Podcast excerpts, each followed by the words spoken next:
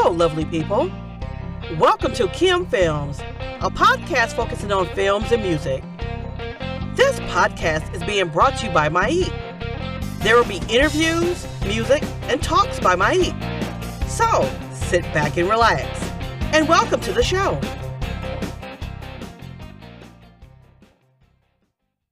Es ist wieder soweit. Ich heiße euch herzlich willkommen zu einer neuen Episode von Kiam Films. Heute habe ich mir ein Thema überlegt, was sehr prägend in meinem Leben ist. Und das sind nämlich Filme, die man nur lieben kann. Unter diesem Titel versteht man besonders Filme, wo man gar keine andere Wahl hat, sie als zu lieben. Denn diese Filme sind so schön, die kann man gar nicht hassen oder nicht mögen. Denn entweder ist es diese Herzenswärme, die Filme entgegenbringen, oder es ist einfach die Story, die dahinter steckt. Das sind einfach Filme, die das Herz berühren und man kann einfach nichts anderes tun, als sie zu lieben. Und da habe ich ein paar Filme aus meinem Leben rausgesucht, die diese Eigenschaften alle besitzen und die man einfach nur lieben kann. Als erstes gehört dazu Lemonade Mouth. Dieser Film ist 2011 erschienen. Das ist nämlich ein Disney Highschool-Film. Und wie ich auf diesen Film aufmerksam geworden bin, ist ganz einfach zu erklären. Damals war ich elf Jahre alt und ich habe diesen Film gesehen und habe gedacht, der ist so schön. Ich konnte einfach sehen, wie diese Menschen glücklich sind. Und einfach die Story war so bewegend, mit der Musik auch noch im Hintergrund. Einfach traumhaft schön.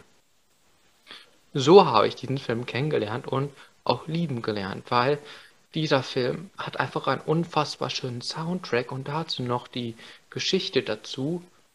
Lemonade Mouth, die Geschichte einer Band, ist einfach traumhaft schön zu erzählen, weil dass es einfach eine Band ist, die durch mehrere Umwege im Leben zustande gekommen ist. Es gab mehrere Hochs, mehrere Tiefs bei diesem Film und in, dieser Storyline, aber diese Band ist einfach traumhaft gut. Da lege ich doch einfach mal los mit der Story. Diese fünf Bandmitglieder gehören alle zu einer anderen gesellschaftlichen Gruppierung an und vor allem auch einer anderen Beliebtheit an.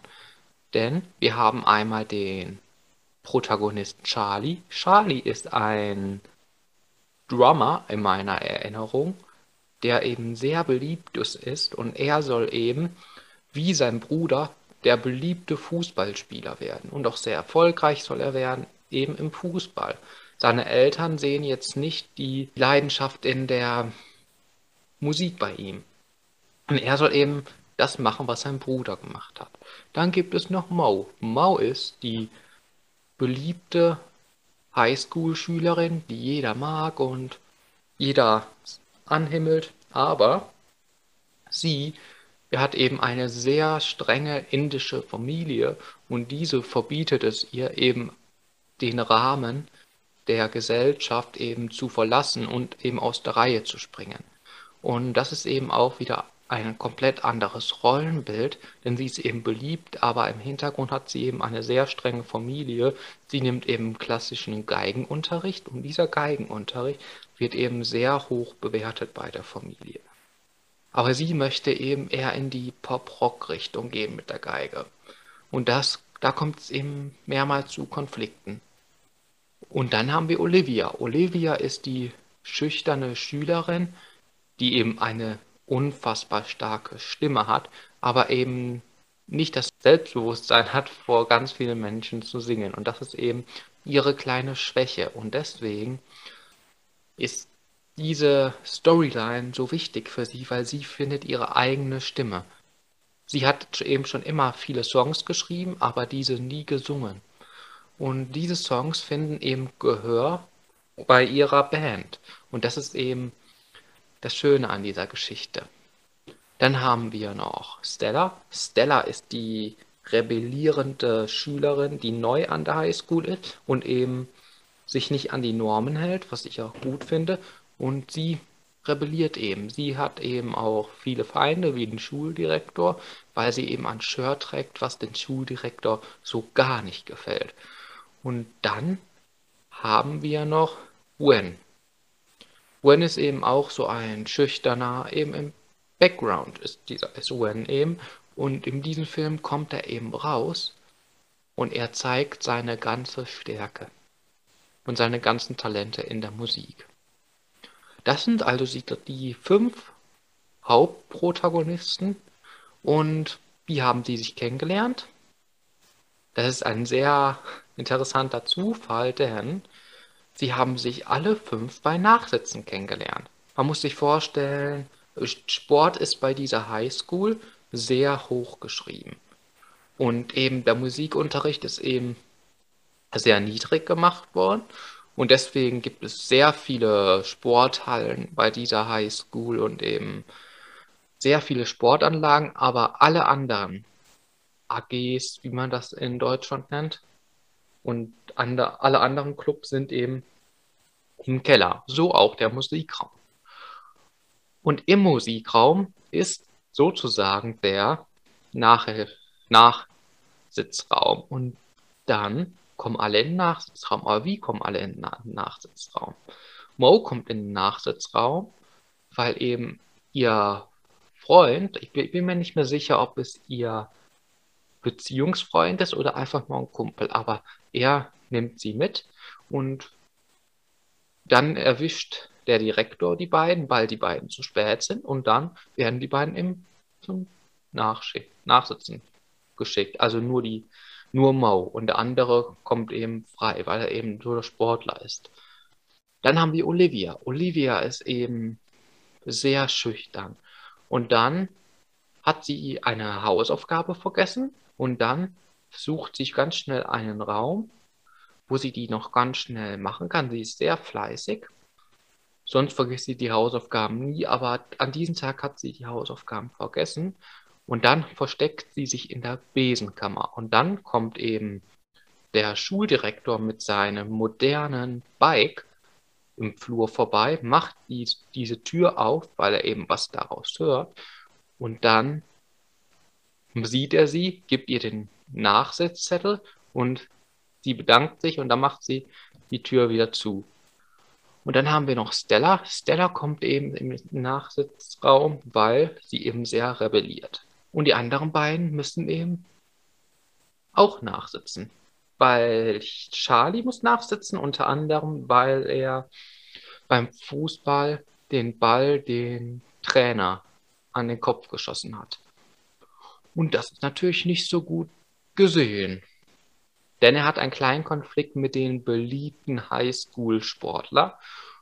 Und er hat ihn eben provoziert und so ist es passiert. Und so lernen sie sich alle beim Nachsitzen kennen. Und während des Films gibt es mehrere Situationen, wo das Bandende droht. Sie gründen natürlich provisorisch eine Band. Dann hat Stella die Idee, ich möchte unbedingt diese Band gründen. Das wäre so geil, eine Band mit euch zu haben. Aber eben diese unterschiedlichen Beliebtheiten und eben aus der Reihe springen, ist eben nicht so gut angesehen. Dann treten sie bei der Halloween-Party auf, bei der Schule. Und so kriegen sie eben ein großes, eine große Aufmerksamkeit. Und das ist wiederum auch sehr schön zu sehen. Aber dann gibt es wiederum diese Konflikte nach mehreren Auftritten und die Band droht zu zerbrechen. Was diesen Film ausmacht, ist eben auch der Cast dabei. Adam Hicks, Bridget Mandler, Naomi Scott, Blake Michael. Und das ist eben ein sehr bunt gemischter Cast, denn die meisten von den Schauspielern haben schon eine sehr große Aufmerksamkeit in Disney-Produktionen gehabt, in Serien. Einmal Adam Hicks in Sieg and Loser, dann Bridget Mandler in Meine Schwester Charlie und ein paar weitere. Naomi Scott hat bei Aladdin die Hauptrolle gespielt, ein paar Jahre später. Äh, Blake Michael, ein Hund mit Block, wenn ich mich richtig erinnere. Und was ich besonders an diesem Film liebe, ist der Soundtrack. Der Film ist super schön, die Bilder sind super schön, die Story ist super schön, aber die Musik, das ist keine klassische Filmmusik, sondern das ist unfassbar schöner, so Rock-Pop-Soundtrack. Und den kann man eben auch so gut zu Hause hören. Auch wenn man den Film jetzt nicht gerade guckt, kann man diesen Film wieder in sein Gedächtnis rufen und eben in seiner Freizeit hören. Und es ist wie als wenn eine Band ein Album veröffentlicht und diese Band ist eben eine Filmband. So kann man das sagen. Und das ist eben, was den Film so auszeichnet, diese verschiedenen Elemente. Und deswegen kann man den, diesen Film nur lieben, aufgrund der Story, aufgrund der Geschehnisse im Film. Einfach traumhaft schön. Und dann folgt eben Love Simon. Love Simon ist 2018 erschienen. Das ist ein LGBTQ-Film. Es ist nämlich ein Film über ein Coming Out. Äh, Simon Spears, gespielt von Nick Robinson, ähm, ist, hat eben eine, eine schwierige Zeit in seinem Leben, denn er möchte sich gerne outen, aber er traut sich nicht. Das ist eben sehr schwierig, denn er ist Schüler an einer High School namens Creekwood High. Und Creekwood High ist eben ein sehr großer gesellschaftlicher Fleck an einer Schule und das ist eben sehr ähm, emotional für ihn, weil er kann nicht sich selbst erkannt sein. Und das ist eben auch sehr schwierig für ihn, weil er ist schwul und er hat eben Schwierigkeiten, es zu sagen, denn er hat Angst vor dieser Ablehnung. Alle denken, dass er eben auf Mädchen steht, aber das, das fällt ihm eben sehr schwierig zu sagen, weil er möchte nicht aus der Reihe, Reihe fallen, er möchte nicht gemobbt werden. Und das ist eben heutzutage bei ganz vielen Menschen so. Sie haben einfach Angst, sich zu outen, weil sie Angst haben, Ablehnung zu erfahren. So war es bei mir auch. Ich habe ich habe Angst gehabt, Ablehnung zu erfahren und deswegen habe ich mich erst mit 18 geoutet. Aber das ist eine persönliche Geschichte. Wir wollen ja auf den Film zurückgehen. Und da gibt es eben, das eine typische Highschool in den USA. Und wie lernt Simon Spears eben jemanden kennen? Er schreibt mit jemandem auf einem Blog. Und da schreiben die sich ganz viele E-Mails hinterher. Und er hat das Gefühl, er verliebt sich in diese Person. Und das ist eben auch dieses Gefühl von, er könnte der Richtige sein. Nun kann ich endlich ich sein. Doch dann kommt das große Problem. Er wird erpresst von einem Schüler, weil er hat unter anderem auch mit dem, mit dieser anonymen Person auch auf dem Schullaptop geschrieben. Und dann kommt eben ein anderer Freund. Da ist kein Freund, da ist sozusagen ein Fake-Freund später, weil er eben diese E-Mail sieht, abfotografiert und ihn dann eben erpresst, dass er eben mit seiner Clique abhängen darf, weil er eben unbeliebt ist. Und er erpresst ihn eben, wenn er, wenn er wenn Simon ihn nicht mit seiner Freundin zusammenbringt, dann veröffentlicht er die Fotos. Und das ist eben ein sehr schwerer Konflikt. Er möchte nicht, dass es rauskommt. Er möchte es schon selbst sagen. Aber er möchte auch nicht seine Freunde hintergehen. Das ist eben ein innerer Konflikt von ihm. Und so kommt eben dieser Fake-Freund eben in diese Freundgruppe. Die machen dann ganz viel. Halloween-Party kommt noch dazu und noch ein paar weitere Events. Und somit gibt es mehrere Konflikte in diesem Film. Und ob er wirklich diesen Menschen findet, der mit ihm geschrieben hat, das, das ist die große Frage und das sieht man eben im Laufe des Films. Und ihr solltet den Film ja auch noch gucken und deswegen guckt ihn euch gerne an. Ich kann diesen Film nur empfehlen. Ein traumhafter, schöner Film ist das. Dann ein Film, den man nur lieben kann. Im ersten Augenblick scheint dieser Film sehr kompliziert zu sein, aber er ist es eigentlich gar nicht. Das ist Garden State aus dem Jahr 2004. Das ist nämlich ein Arthouse-Film. Ich habe Garden State ganz zufällig entdeckt, als ich bei einem DVD-Händler nachgeguckt habe, der angeboten und da habe ich diesen Film lieben gelernt, weil der klang einfach so schön Und dort gibt es zwei Protagonisten. Einmal Sam, Natalie Portman spielt Sam und Zach Braff. Er spielt Andrew und Andrew ist eben ein erfolgloser Schauspieler, der zurück in seine Heimat New Jersey kommt aufgrund der Beerdigung seiner Mutter. Und dort trifft er eben viele alte Freunde wieder und was man eben so macht, wenn man in seine Heimat wiederkommt, dass man seine alten Freunde trifft. Und er hat eben ein, eine schwierige Verbindung zu seinem Vater, denn sein Vater ist sehr dominant. In einer Situation lernt er Sam kennen. Sam ist eben eine sehr lebensfrohe Person und sie lehrt ihm ganz viel.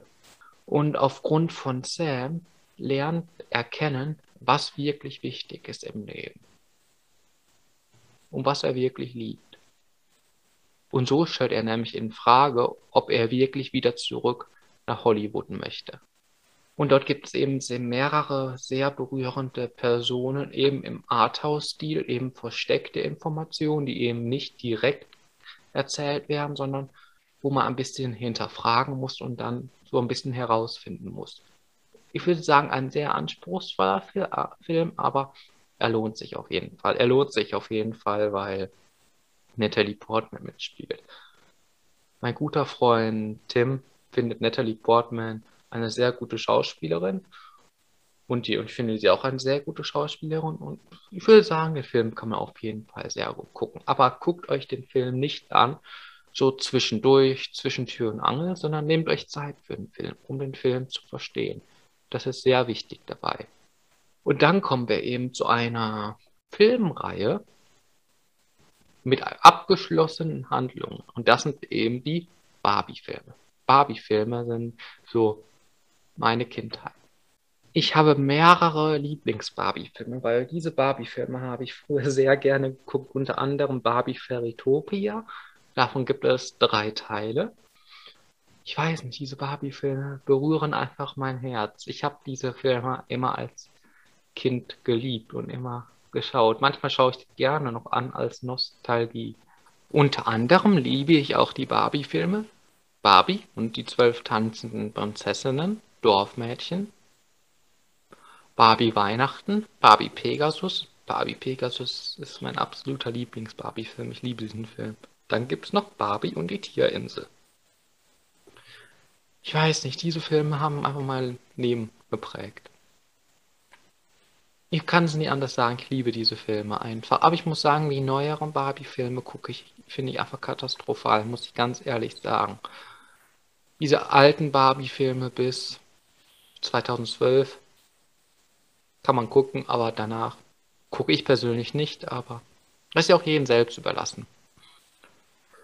Und nun komme ich zu einer Kategorie, die ich persönlich unfassbar schön finde. Das sind die Filme, wo die atemberaubende und begnadete Schauspielerin, Sängerin, Künstlerin Cher mitgespielt hat. Cher finde ich einfach so faszinierend.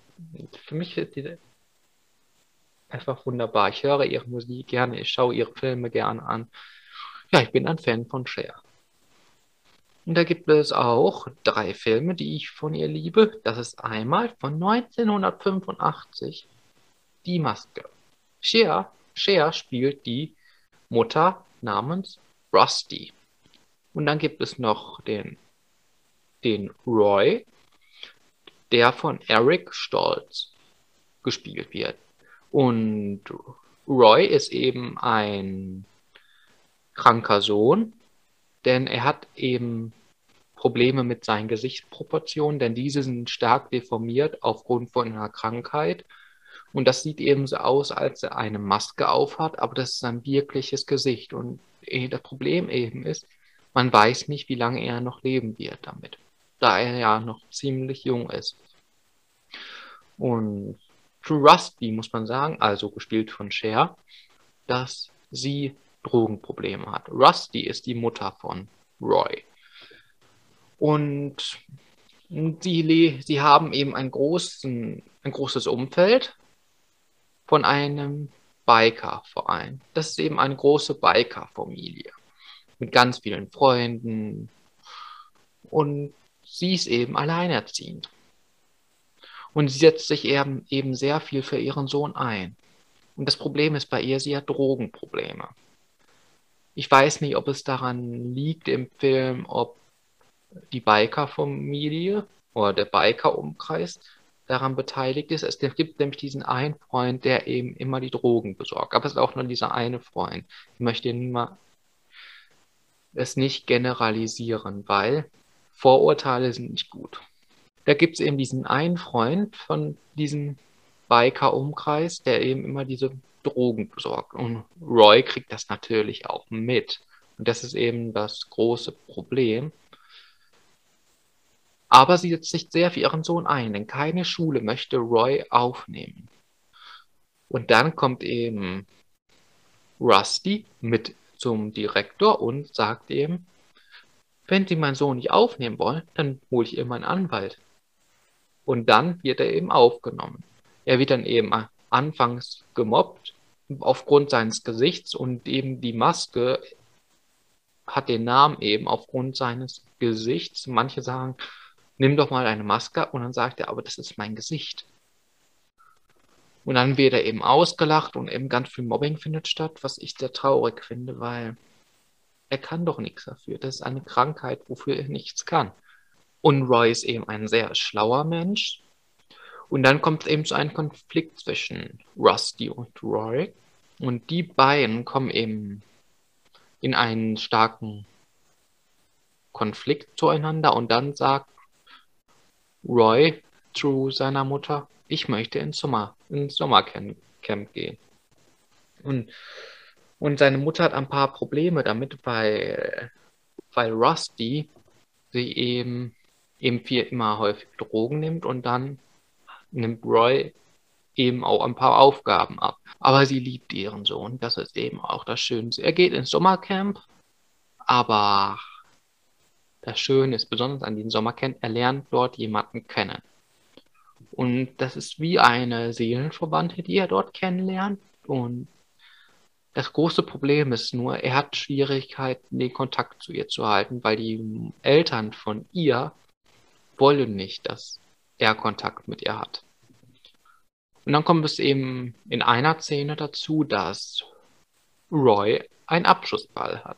Und er wird eben ausgezeichnet als Schlauster im Jahrgang. Aber das Problem ist, er hat eben kein Geld für so einen Anzug.